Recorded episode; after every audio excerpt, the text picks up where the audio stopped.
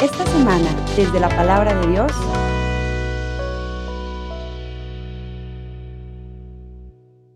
¿Qué tal, queridos hermanos? Qué gusto saludarlos. Ahora, en esta versión corta de la homilía del Evangelio, vamos a seguir teniendo la homilía completa, pero ahorita mientras estoy en este periodo de recuperación, pues he decidido hacer estos pequeños videos que contengan al menos la síntesis de lo que sería mi homilía. Y bueno, pues eh, con este domingo, sexto domingo del tiempo ordinario, pues estamos cerrando la primera parte del ciclo ordinario, pues el próximo miércoles arrancamos ya con la cuaresma a través del miércoles de ceniza. Y bueno, pues eh, termina, eh, como lo decíamos la semana pasada, cerrando también el capítulo primero de Marcos, que ha servido para hacer una presentación extensiva de Jesús y de su ministerio, y una invitación a cada uno de nosotros para que descubra quién es Él, no solo por sus milagros, sino caminando junto con Él. El tema del leproso de hoy cierra el capítulo no solo con una curación, sino que detrás de esta esconde la intención fundamental del evangelista de invitarnos a acercarnos a Jesús y a convertirnos en anunciadores, no solo de su poder, sino ante todo de su misericordia. Y bueno, para profundizar y poder entender y tener material para esta semana, quisiera hablar un poco sobre el tema de la enfermedad y dentro de ella la lepra, que era la peor. De acuerdo a lo que se llama la ley de la pureza en el Antiguo Testamento, la enfermedad era considerada como un castigo de Dios. Así lo podemos ver con mucha claridad en el libro de Levítico. Tenemos varios pasajes sobre esto. No será sino hasta eh, la escritura del libro de Job, escrito alrededor más o menos de, del siglo V antes de Cristo, que el judío comprenderá que no es así que el hombre puede ser justo, es decir, recto delante de Dios sin pecado y sin embargo padecer de enfermedades. Por lo que toca al leproso, debemos ver que para el tiempo no había cura, se consideraba altamente contagioso, por lo que el Levítico prescribía que tenía que vivir aislado de la comunidad. El Salmo 38 evidencia la vivencia de este drama que tenía un leproso, que era completamente abandonado de la sociedad. En realidad, eran ya muertos en vida. El texto evangélico de hoy evidencia que esta visión y esta actitud de discriminación permanecía vigente todavía en el tiempo de Jesús. Teniendo en cuenta lo anterior, veamos ahora algunas de las acciones de este pasaje tomando en cuenta algunos verbos, algo que nos indica que es una acción y que marcan significativamente este pasaje y bueno, pues nos orientan en, nuestra, en nuestro camino de conversión. La primera acción es del leproso.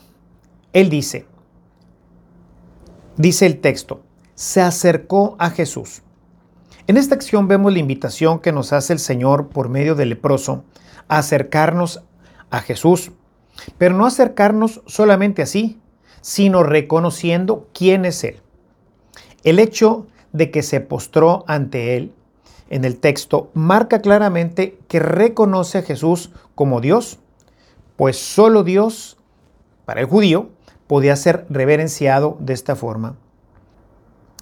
La actitud del leproso es una actitud que nos deja ver que él tiene la certeza de que Jesús puede si Él quiere, hacer el milagro. Es decir, tiene una fe total en Él.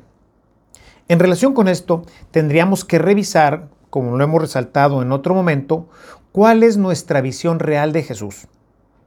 ¿Será verdad que nosotros creemos que Él es el verdadero Dios? ¿Seremos nosotros de los que creemos realmente que Él tiene el poder de hacer todo cuanto le pedimos? Hermanos, a mí me da la impresión de que muchas veces no es así. Por otro lado, esta forma de pedirle a Jesús la sanidad deja abierta la puerta a que, pues simplemente, pues Él no quiera. Es que el leproso entiende que puede ser la voluntad de Dios que Él permanezca con esta enfermedad. parecía que conociera bien el pasaje de Pablo. Todo conviene para los que aman al Señor. Creo que en particular este tema debe meternos en una seria reflexión, sobre todo en los momentos en que estamos viviendo por la pandemia. Y además, pues todas las calamidades que hoy tenemos encima, Debemos acercarnos a Dios con la confianza plena en que somos escuchados y que Dios tiene algo para nosotros. Quizás, pues, la resolución del problema de manera milagrosa, como la del Evangelio de hoy, o quizás la fuerza para llevar adelante nuestra vida con todos los problemas que podamos vivir. Pero acercarnos a Él con la seguridad de que estamos hablando con Dios, con este Dios que todo lo puede, porque como dice eh, pues eh, nuestro Señor en el Evangelio de Lucas, para Dios todo es posible. Por otro lado, por el lado de Jesús, vemos como siempre su gran misericordia. Sabe bien qué significa el ser un leproso, no solo por la enfermedad misma, sino por la exclusión y la marginación de la sociedad. Es por ello que antes de curarlo, el evangelista hace énfasis en que lo tocó, cosa que estaba prohibida hacer. Sin embargo, él va más allá de estas prohibiciones humanas y se hace solidario con él. No importa que se llegara a contagiar o que lo fustigaran después los fariseos por tocar al impuro, quedando él mismo incluso impuro porque lo tocó. Si vemos esto en perspectiva, Jesús se hizo impuro juntándose con nosotros, esta raza de pecadores y de duro corazón, pero quiso ser solidario. Recuerdo en este sentido a San Damián de Molokai, que murió entre los leprosos, y a San Daniel Comboni, que dijo, África o muerte, siendo solidarios ambos con los que más lo necesitaban. Ante esto, tendríamos que cuestionar nuestro cristianismo solidario y ver qué tanto lo somos con aquellos que sufren, especialmente con los marginados. Entonces, vemos que el relato no solo enfatiza el milagro de la curación, que evidencia el poder de Cristo, sino quizás hoy para nosotros el hecho de la solidaridad con los marginados con los que sufren, pues tendría que entrar en gran, en gran relevancia, porque también nosotros estamos inmersos en la cultura del descarte. El relato finaliza con una nueva acción del sanado. Lo anunciaba sin cesar.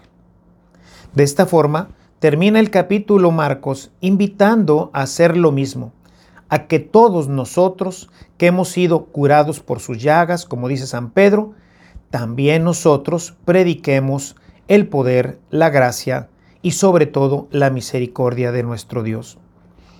De esta forma, este fragmento del Evangelio con el que terminamos este periodo nos da una ruta que podríamos profundizar ampliamente ahora en el tiempo de la cuaresma. Aprovechemos, mis amados hermanos, este tiempo para escuchar a Dios, para ser solidarios con los demás y pidámoslo con gran devoción y ahínco al Señor. Hagamos oración. Te pedimos, Señor, que nos des un corazón compasivo para aquellos que menos tienen, para aquellos marginados, descartados. Ayúdanos a no entrar en esta cultura del descarte, sino al contrario, ser de los que buscan en todo momento su inclusión entre nosotros.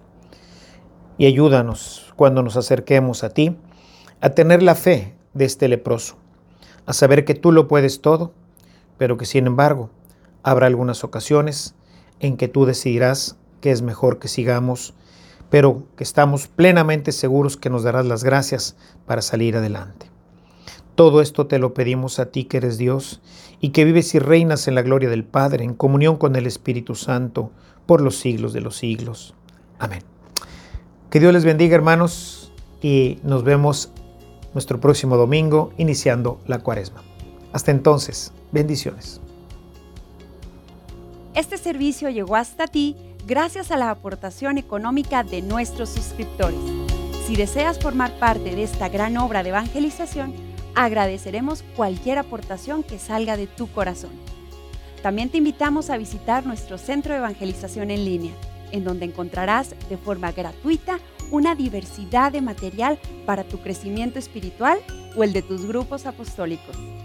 Que el amor de Cristo y la ternura de María reinen por siempre en tu corazón. Hasta la próxima.